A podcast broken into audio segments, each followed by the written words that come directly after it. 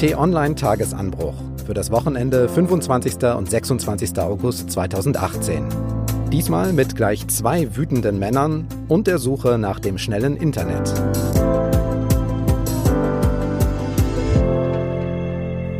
Ja, willkommen zum T-Online-Tagesanbruch am Wochenende, zweite Ausgabe. Ich bin Marc Krüger und ich sitze neben T-Online-Chefredakteur Florian Harms. Hallo Florian. Hallo Marc und herzlich willkommen. Wir beide möchten mit Ihnen auf die Woche zurückblicken und dabei Themen diskutieren und einordnen, die Sie und uns beschäftigt haben und künftig auch noch beschäftigen werden. Und dabei schauen wir zuerst auf einen mächtigen Mann in Bedrängnis. The phony witch hunt. This is a witch hunt. A total witch hunt. This is a witch hunt like nobody's ever seen before. Witch Hunt, Hexenjagd, das ist momentan einer der Lieblingsbegriffe von US-Präsident Trump. Unsere Kollegen von Statista haben mal nachgezählt. Er hat den Begriff seit April fast 100 Mal getwittert und außerdem, das haben wir gerade gehört, sagt er ihn auch bei jeder Gelegenheit in Mikrofone. Trump kritisiert damit die Ermittlungen, ob es irgendeine Art von Einflussnahme Russlands auf die Präsidentschaftswahl 2016 gegeben hat oder sogar vielleicht eine Zusammenarbeit mit Trumps Wahlkampfteam.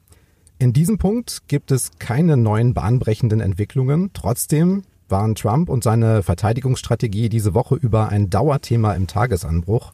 Magst du noch mal zusammenfassen, warum, Florian? Ja, gerne. Folgendes ist passiert. Zwei Menschen aus der nächsten Umgebung von Donald Trump sind ins Scheinwerferlicht gerückt. Da ist zum einen sein Anwalt, und zwar nicht irgendein Anwalt, sondern der Michael Cohen, der ihm wirklich nahe stand und der für ihn alle möglichen, auch mal nicht immer ganz sauberen Deals abgewickelt hat, offenbar. Da ging es jetzt darum, dass aus der Kasse von Donald Trump Schweigegeld gezahlt worden ist an zwei Damen, ähm, eine Pornodarstellerin und eine weitere Dame, die offenkundig Verhältnisse mit Donald Trump hatten. Mhm. Das Ganze fand im Wahlkampf statt, also bevor Donald Trump gewählt worden ist, und er wollte offenkundig nicht, dass dieses Thema an die Öffentlichkeit kommt. Das amerikanische Wahlkampfrecht ist ziemlich kompliziert und ihm wird jetzt vorgeworfen, dass es dort eben Verstöße gegen die Wahlkampffinanzierung gab. Das Zweite ist, dass sein enger Vertrauter Paul Manafort auch in schmutzige Deals verwickelt worden sein soll. Und darüber, wenn man mal ein bisschen äh, wegschaut von den konkreten Details, steht eine Entwicklung, die offenkundig dazu führt, dass Donald Trump und sein engstes Umfeld immer nervöser werden, denn die Einschläge kommen jetzt näher. Trump greift ja auch immer wieder die Medien an, nennt sie Feinde des Volkes. Jetzt sind es aber staatliche Institutionen, Gerichte, die Recht sprechen gegen seine ehemaligen Mitarbeiter und Vertraute. Du hast es gerade gesagt. Paul Manafort, ehemaliger Wahlkampfmanager von Donald Trump, schuldig wegen Steuerhinterziehung und Bankbetrug. Da läuft noch ein zweiter Prozess ab September. Michael Cohen, viele Jahre Trumps Anwalt, hat zugegeben, gegen Gesetze zur Wahlkampffinanzierung verstoßen zu haben. Hier kann Trump also nicht in erster Linie die Medien dafür verantwortlich machen, sondern hier sind es Gerichte. Wie verhält sich Trump in diesem Fall? Ja, offenkundig in einer Art und Weise, die eben einem gewählten Präsidenten nicht gut zu Gesichte steht und auch eigentlich nicht entspricht. Das ist schon eine besondere Art und Weise, wie er sich da auch über die Institutionen hinwegsetzt und Institutionen des Staates in den Dreck zieht. Donald Trump, das ist das, was wir an ihm sehen, kennt eigentlich nur sich selbst und seine Macht. Das sind sicherlich auch narzisstische Züge. Alles, was gegen ihn geht oder wo er und äh, seine Macht auch mal in Frage gestellt wird, das lehnt er sofort ab und das versucht er zu diskreditieren. Das steht dahinter und in der Folge wirft er dann mit Schlagworten um sich. Du hast es sehr schön und richtig gesagt. Witch Hunt Hexenjagd, ähm, das ist jetzt etwas, was alle seine Tweets eigentlich durchzieht und er versucht systematisch seine Gegner zu diskreditieren. Das ist eine Strategie oder besser eine Taktik, die er eigentlich immer schon in seiner Karriere angewandt hat. Früher hat er das ähnlich gemacht mit Geschäftspartnern, als er noch Immobilienmogul gewesen ist. Jetzt macht er das genauso in der Politik. Du hast dich diese Woche sehr häufig im Tagesanbruch mit ihm auseinandergesetzt. Der Tagesanbruch vom Mittwoch ging los mit dem Satz, jetzt wird es eng für Donald Trump. Die Gründe hast du gerade beschrieben. In den Nutzerkommentaren, die ich mir angeguckt habe, gibt es für diesen Satz aber auch Kritik. Der Nutzer Siggi schreibt da, das wievielte Mal ist es denn jetzt eigentlich wieder, dass es so eng wird für Donald Trump? Er vermutet dahinter Wunschdenken, wohl auch bei dir. Hast du eine Antwort für ihn? Ja, natürlich. Und äh, er hat natürlich einen ganz richtigen Punkt. Wir Journalisten berichten ja schon seit langem über alle möglichen Krisen und Merkwürdigkeiten und Skandale rund um Donald Trump. In einem Punkt kann ich ihn beruhigen. Wunschdenken, nein. Also ich versuche wirklich als Journalist objektiv zu berichten. Wenn, wenn ich natürlich kommentiere, bringe ich auch mal eine Meinung zum Ausdruck. Aber erst einmal wollen wir eigentlich wissen, was passiert ist. Ich habe diesen Satz geschrieben. Ich bin ja dann auch nochmal am folgenden Tag darauf eingegangen. Ich glaube tatsächlich, dass es jetzt enger wird für Donald Trump und dass sich die Lage im Vergleich zu vielleicht noch der Situation vor vier, fünf Monaten für ihn deutlich verschärft hat. Der entscheidende Punkt ist ja, gibt es in Amerika einen politischen Willen, wirklich so etwas wie ein Amtsenthebungsverfahren gegen ihn anzustrengen. Diesen politischen Willen gab es bislang nicht. Die Republikaner, die klammern sich auf Gedeih und Verderb an ihren Präsidenten. Die Demokraten haben noch nicht wirklich eine neue Führungsfigur gefunden, sind also noch gar nicht so weit, etwas dagegen zu stellen und schauen vor allem ganz stark auf diese Halbzeitwahlen, die jetzt im November stattfinden. Wenn zwei Entwicklungen aber jetzt eintreten sollten, Punkt eins, dass immer mehr Details herauskommen über windige Geschäfte und eben auch Gesetzesbrüche im engsten Umfeld von Donald Trump, wie jetzt bei seinem Anwalt, wenn vor allem auch der Sonderermittler Maller noch immer mehr Details herausfindet und zugleich auf der politischen Ebene im Hinblick auf die Halbzeitwahlen die Demokraten stärker werden, also zum Beispiel am 6. November das Repräsentantenhaus erobern sollten, dann sieht die Lage völlig anders aus. Das Repräsentantenhaus ist die Institution, die ein Amtsenthebungsverfahren einleiten kann. Und wenn dort die Demokraten die Mehrheit bekommen, im Moment sieht es schon eher danach aus, dann wird es wirklich eng für diesen Präsidenten.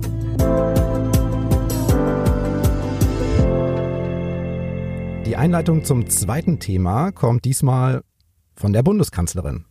Wir brauchen, und das ist unser Gefühl als Regierung, nicht nur Rat und Tat, sondern wir brauchen ab und zu auch Menschen, die uns antreiben, die uns unbequeme Fragen stellen und die darauf Wert legen, dass das, was wir miteinander diskutieren, dann auch in der Praxis umgesetzt wird. Florian, du hast dich in dieser Woche genau mit diesen Menschen, die die Kanzlerin anspricht, auseinandergesetzt. Von wem hat Angela Merkel hier gesprochen? Ja, von Menschen, die die Digitalisierung verstanden haben. Wenn man mal schaut, dieses Thema, die Digitalisierung, dann ist das wahrscheinlich eins der zwei, drei großen, übergreifenden Themen, mit denen die Politik sich heute eigentlich beschäftigen müsste. Der Klimawandel ist sicherlich ein ähnliches Großthema, die weltweite Migration vielleicht ein drittes.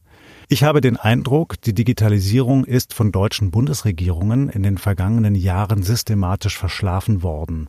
Den Eindruck hatte ich nicht nur, wenn man, wenn ich beobachtet habe, was die so gemacht haben an Verordnungen und Gesetzen, sondern den Eindruck habe ich auch gewonnen bei vielen Gesprächen im politischen Berlin.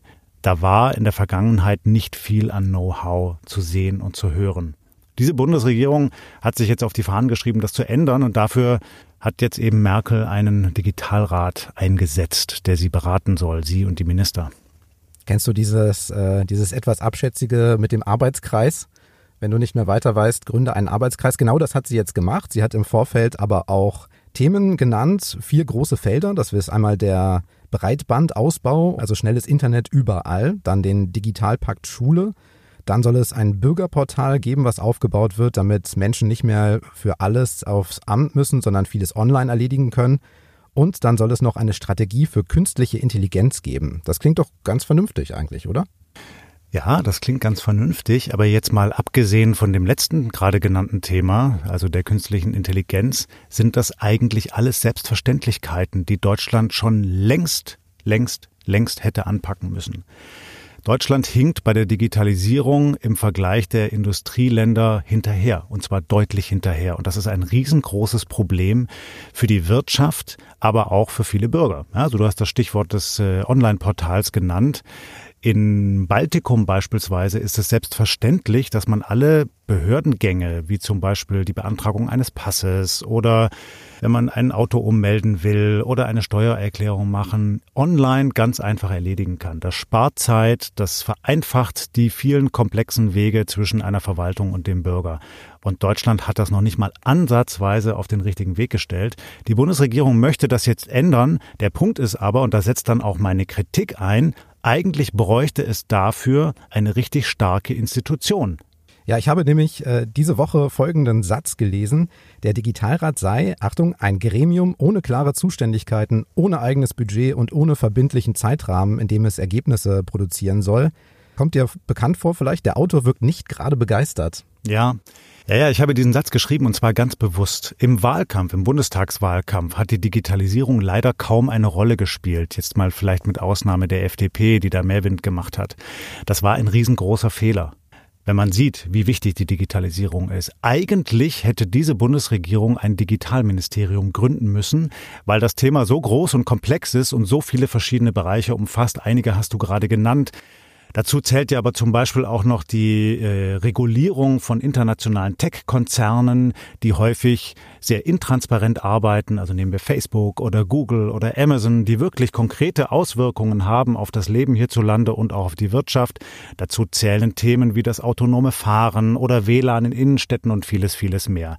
So komplexe Themen können eigentlich nur von einer starken Institution geleistet und äh, bearbeitet und gesteuert werden, die auf nationaler Ebene agieren müsste. Das müsste eigentlich ein Bundesministerium dafür geben. Das hat diese Bundesregierung nicht geschafft.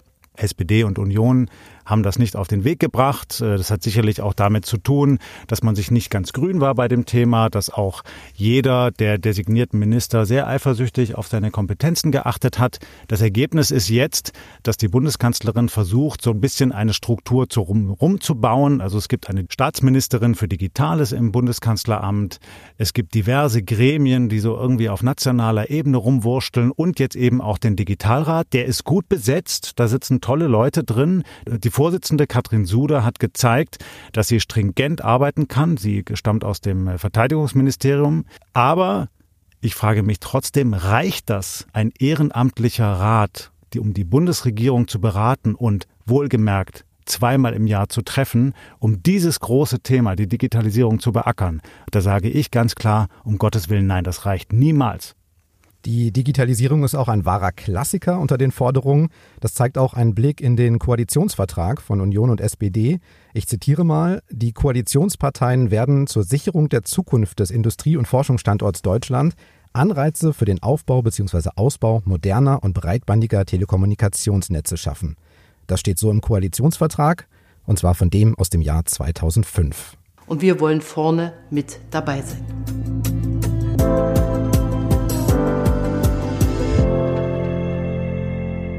Wir wollen noch kurz über ein weiteres Thema der Woche sprechen. Der Journalist Arndt Ginzel hat öffentlich gemacht, dass sein Kameramann und er in Dresden im Umfeld einer Anti-Merkel-Demonstration von der Polizei festgehalten wurden. Der Kameramann hatte die Demonstranten aufgenommen. Ein Mann hat sich aus der Menge gelöst und ist dann auf ihn zugekommen. Hören Sie auf, mich zu filmen. Gehen Sie doch weiter. Hören Sie auf, mich zu filmen. Sie halten die Kamera direkt auf mich zu. Sie begehen eine Straftat. Sie begehen eine Straftat. Ich hoffe, es ist Ihnen klar, was Sie machen. Sie haben eine Straftat begangen. Wir klären okay. das jetzt polizeilich. Später gab es Anzeigen. Die Journalisten mussten mehrfach ihre Presseausweise zeigen. Ihre Daten wurden aufgenommen. Es ist jetzt eine polizeiliche Maßnahme, die sich gegen den Kameramann richtet, ja? Das ist ja erstmal vollkommen egal. ja, wenn die sich richtet. Wir machen, wir machen hier kein Interview. Sie packen das Mikrofon Entschuldigung, weg. ich bin Journalist. Na? Wenn Sie jetzt gegen die Presse hier vorgehen... Wir gehen nicht gegen die Presse Doch, Sie gehen gerade gegen Im Ergebnis konnten beide Journalisten etwa eine Dreiviertelstunde lang nicht das machen, wofür sie eigentlich da waren, nämlich für das ZDF berichten. Was ihnen konkret vorgeworfen wurde, das war unklar. Arndt Ginzel, einer der beiden Journalisten, hat getwittert, Pegida wirkt. Was denkst du, Florian? Stimmt das? Ja, ein schwieriges Thema, das für viele Schlagzeilen gesorgt hat und sehr aufgeregt kommentiert worden ist in vielen mhm. Medien, auch in den sozialen Medien. Ich bin eigentlich bei diesem Thema für ein bisschen mehr Nüchternheit, wir müssen erstmal genau sehen, was da eigentlich passiert ist. Und unser Kollege Lars Wienand, Leiter unseres Rechercheteams, hat ja herausgefunden, dass der ganze Ablauf nicht genau so war, wie er ursprünglich erschien. Also die Polizisten haben offenkundig nicht nur die ZDF-Kollegen daran gehindert, äh, die Pegida-Demonstranten zu filmen, sondern sie haben auch einen Pegida-Demonstranten daran gehindert, die ZDF-Leute zu filmen. Das heißt, sie waren nicht nur einseitig bei ihrem Einsatz. Ich habe den Eindruck, dass in der Polizei in Sachsen noch nicht ganz klar ist und auch noch eine große Unsicherheit ist, wie man mit diesen Bewegungen, äh, Pegida zum Beispiel oder auch in Teilen dem AfD-Umfeld bei Demonstrationen umgehen kann. Wenn man da mal dabei ist, dann merkt man, das ist schon ein ungewöhnliches Umfeld und es wird sehr schnell konfrontativ zwischen den Demonstranten und dann auch natürlich auch mal Beobachtern und ohne jetzt den Kollegen des ZDF einen Vorwurf zu machen, auch den Journalisten. Also Journalisten, wir wollen berichten, was dort passiert. Wir wollen aufklären, wir wollen abbilden, klar.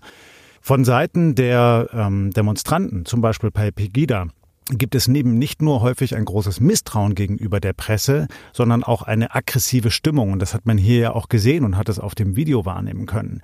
Und das führt ganz schnell zu brenzlichen Situationen. Und da wissen offenkundig viele Polizisten noch nicht gut genug mit umzugehen.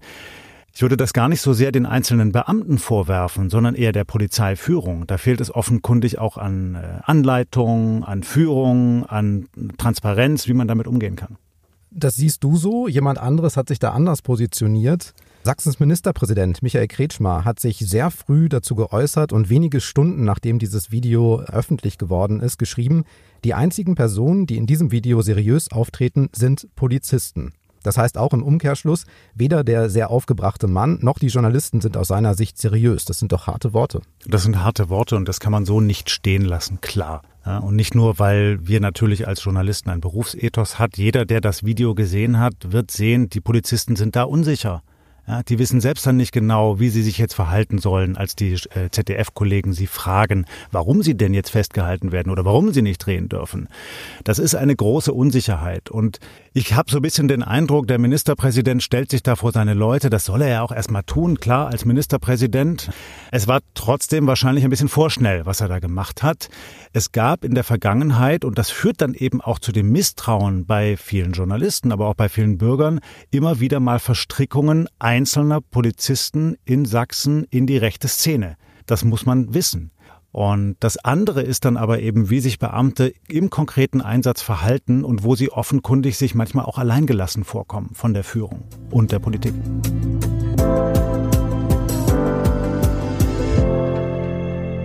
Okay, zum Schluss möchten wir noch mit Ihnen auf die kommende Woche vorausblicken. Florian hat dafür Zettel mitgebracht. Florian, was hast du dir notiert? Was steht an nächste Woche? Ich schau mal eben hier. Also in der nächsten Woche sind nicht so sehr viele innenpolitische Themen, die sich jetzt schon aufdrängen. Da wird sich bestimmt noch einiges entwickeln. Aber zwei Dinge habe ich mir mal herausgepickt. Das eine ist ein interessantes Thema, was in New York stattfindet bei den Vereinten Nationen. Und zwar ist das die Art und Weise, wie künftig Killerroboter eingesetzt werden dürfen in Kriegseinsätzen oder auch in Auseinandersetzungen innerhalb eines Landes. Und die UNO hat eben gesehen, es werden jetzt von Staaten wie Amerika, aber auch Russland, auch anderen immer stärker Drohnen eingesetzt oder auch Roboter, die in solche Kämpfe geschickt werden. Und das Problem dabei ist ja eben, dass eine Drohne oder ein Roboter, der möglicherweise sogar selbstständig auf einem Kampfplatz ist, kein Gewissen hat und äh, noch nicht wirklich systematisch zum Beispiel unterscheiden kann zwischen Kämpfern und Zivilisten. Und äh, die Menschenrechtsorganisation Human Rights Watch hat das kürzlich in einem Bericht genauer untersucht, also den Stand der Technologie und den Umgang damit und ist zu dem Schluss gekommen, solche Geräte müssen geächtet werden. Ja, die sind nicht vereinbar mit den Regeln, die es eben gibt, dann auch für, schlimm, für Kriege, so schlimm sie eben sind. Und die UNO muss sich jetzt dazu verhalten und muss eine Position finden. Ich finde das sehr interessant, weil man daran eben auch nochmal berichten kann, wie weit die Technologie auf diesem grausamen Feld schon ist. Dann hast du noch ein zweites interessantes Thema versprochen. Ja, und zwar nächste Woche ist der 30. Jahrestag der Katastrophe von Rammstein. Das war im Jahr 1988 bei einer Flugschau, als drei Flugzeuge zusammengestoßen sind und in die Menschenmenge gekracht sind. 70 Menschen sind damals dabei gestorben und das war eine große Katastrophe und wir wollen einfach nochmal genau hinschauen und nochmal schauen, welche Erkenntnisse gibt es heute, 30 Jahre später möglicherweise noch dazu und auch nochmal schauen, wie es eigentlich den Menschen Verletzten von damals oder auch Angehörigen geht. Wie gehen sie heute eigentlich mit dieser Katastrophe von damals und der Erinnerung daran um? Und dann wird uns kommende Woche noch ein drittes Thema beschäftigen. Das kommt nicht von uns, sondern aus der Redaktion. Und diesmal kommt das von Laura Stresing. Laura ist Digitalredakteurin bei T-Online. Ja, nächste Woche ist ja die IFA, die internationale Funkausstellung. Das ist die größte Elektronikfachmesse der Welt und die findet hier in Berlin statt. Das lassen wir uns natürlich nicht entgehen. Am 31. August, also das ist der Freitag, geht es offiziell los Wir von der Presse, wir dürfen aber schon einen Tag früher hin. Das werden wir natürlich nutzen und uns schon mal vorab ein paar Produkte anschauen und ausprobieren. Und dann werden wir darüber berichten, damit der Leser weiß, wofür es sich vielleicht später lohnt, Geld auszugeben. Also Themen zur internationalen Funkausstellung und alles Digitale finden Sie unter t-online.de-digital. Okay, das war die zweite Ausgabe vom Tagesanbruch am Wochenende. Hat es dir Spaß gemacht, Florian? Mir hat es großen Spaß gemacht. Ich hoffe, unseren Zuhörerinnen und Zuhörern auch ein bisschen. Ja, wenn Ihnen das so geht, wenn es Ihnen Spaß gemacht hat, wie Florian und mir, dann sagen Sie es doch weiter und verpassen Sie durch ein Abo keine Ausgabe vom Tagesanbruch. Den gibt es als E-Mail-Newsletter von Florian Harms und als Audioversion zum Start in den Tag immer so um kurz nach sechs am Morgen. Abonnieren, das geht bei iTunes, bei Spotify, bei Deezer, in Ihrer Podcast-App, auf T-Online, also überall und lassen Sie uns auch gerne eine Bewertung da. Tschüss und bis zum nächsten Mal. Danke fürs Zuhören und tschüss.